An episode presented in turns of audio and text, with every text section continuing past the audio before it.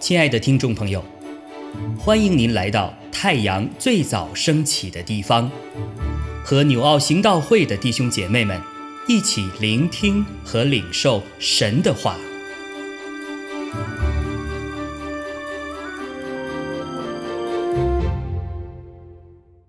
希伯来书二章十到十八节，原来那为万物所属。为万物所本的，要领许多的儿子进荣耀里去，使救他们的元帅因受苦得以完全，本是合宜的。因那使人成圣的和那些得以成圣的，都是出于一，所以他称他们为弟兄，也不以为耻，说。我要将你的名传于我的弟兄，在会中，我要颂扬你。又说，我要依赖他。又说，看哪，我与神所给我的儿女，儿女既同有血肉之体，他也照样亲自成了血肉之体，特要借着死败坏那。掌死权的，就是魔鬼，并要释放那些一生因怕死而为奴仆的人。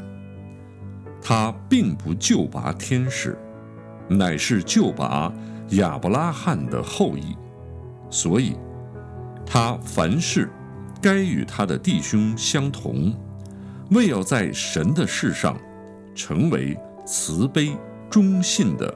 大祭司为百姓的罪献上挽回祭，他自己既然被试探而受苦，就能搭救被试探的人。亲爱的弟兄姐妹，平安。C.S. 路易斯的著作《狮子、女巫、魔衣橱》翻拍成电影《纳尼亚传奇》，里面有一幕，也就是狮王亚斯兰如何从女巫的手中把四个孩子当中的爱德蒙解救出来。那时候，女巫来到纳尼亚的国度，在帐幕里跟狮王商议，后来才知道，原来爱德蒙当初为了得着百般的好处。交换自己的生命，全然效忠女巫，所以女巫有权利来处置他。除非有一个完全无罪的人来代替爱德蒙的生命，才能够撤销这样的指控。当天晚上，亚斯兰就私下离开了纳尼亚，到女巫那里去代替爱德蒙受死。他受到百般的羞辱，亚斯兰却一言不发。最后被女巫所杀，而跟踪他的苏珊和露西很伤心的想要来收拾亚斯兰的尸体，但是却找不到他的尸体，因为亚斯兰复活了，显现在他们面前，并且在危机时刻带领了纳尼亚人打了胜仗。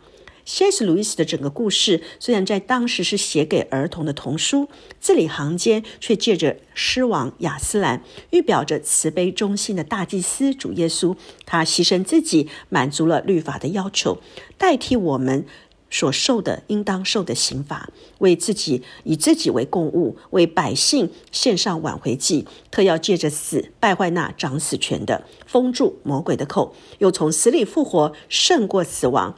使得罪和死亡的权柄不在我们身上掌权，并且向仇敌夸胜。今天的经文希伯来书二章十到十八节，我们看到主耶稣他亲自介入我们的一切。十一节说，耶稣称他们为弟兄，也不以为耻。我们知道介入一件事或者处理一段关系都是有风险的，也要付上代价。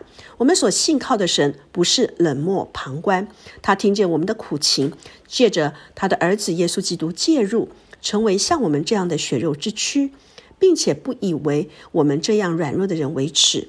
因着爱，他来到世上帮助我们，就是付上自己生命做代价，也在所不惜。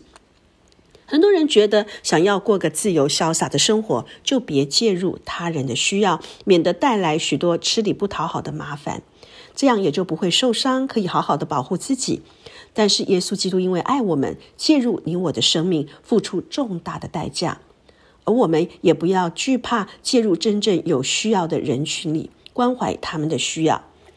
第二点，我们看到耶稣为我们经历了苦难，他是大祭司，也是救赎的元帅。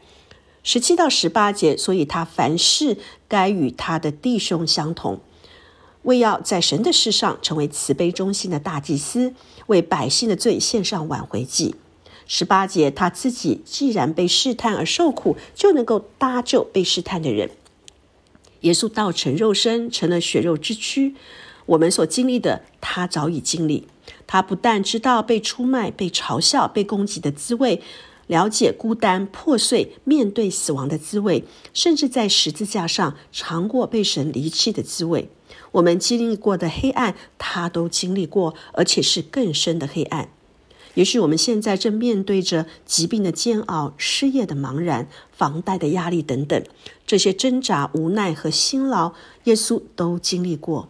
但是耶稣没有退缩，他身心灵俱疲，却没有回头。他勇往直前，完成不可能任务，因为他要领许多的儿子进到荣耀里去，不是停在死硬的幽谷里，是要率领我们得胜。他就是我们的元帅。二章十节，原来那为万物所属、为万物所本的，要领许多儿子进入荣耀里，使救他们的元帅因受苦难得以完全，本是何以的。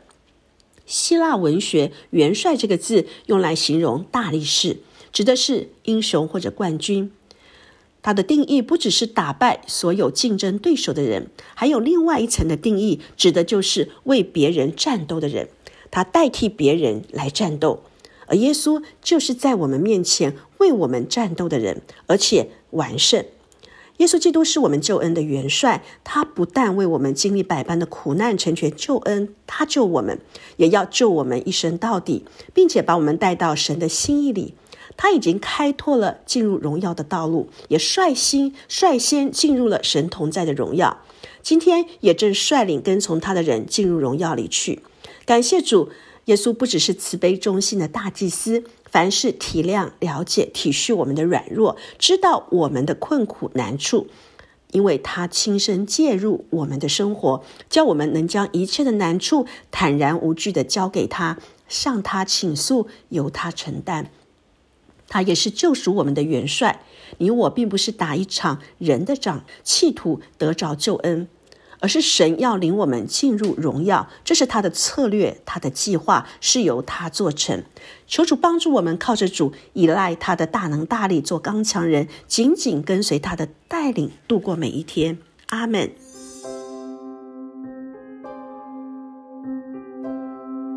亲爱的弟兄姐妹，透过今早牧者的分享，是否能够让您更多的明白神的心意？或是有什么感动和得着，欢迎订阅和分享我们的频道，让更多的人领受神的祝福。愿神赐福大家。